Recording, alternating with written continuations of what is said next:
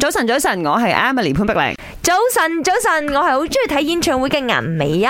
早晨，早晨，我真係非常之少機會睇演唱會嘅林德 榮。早晨，早 晨，我係自細就想睇演唱會，我都想好中意睇演唱會，然之後林生，演唱會變成我工作嘅 哎呦哎呦， Emily 哇！潘呢碧句玲說話好多人想打你噶，你知 唔知啊？睇演唱會變成我 工作。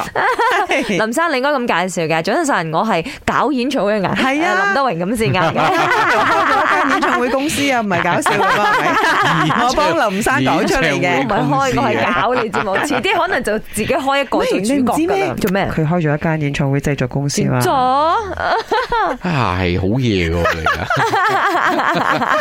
你話你唔係八婆，我估嘅啫，其咩實。都知咁啊，係咪？係啊，咁啊，大家知道，聽日啦就會係我哋可以講係馬來西亞中文市場第一場嘅大型演唱會。哇！側田啊嘛，喺雲頂好開心啊好 right，咁啊講到演唱會咧，咁啊問下大家嘅就係、誒、你最誒 enjoy 演唱會嘅邊一個 moment？我講先啦，就係、歌手講嘢嘅 moment。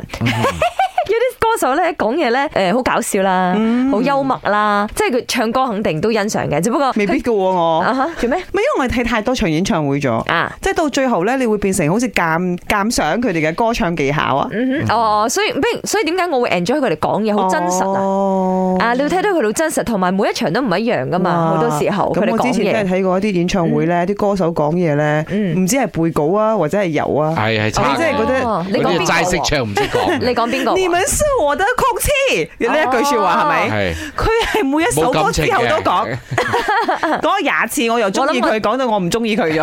我諗我知你講緊邊個，女仔嚟噶嘛，係嘛？係係啦，林生咁你如果最佢 enjoy 歌聽得都還好，有啲歌又唔聽 得，講嘢又唔得嘅喎。點啊？而家我哋 set 緊演唱會，你倒咪 啊你？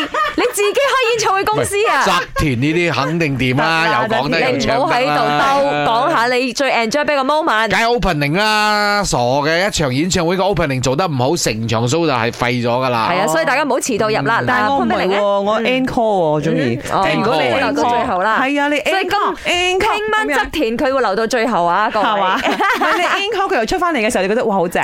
那我有公耶，我是卡威。我最想念看演唱会时的那一刻，就是大家都一起挥手，很整齐的挥手，然后过后大合唱的时候。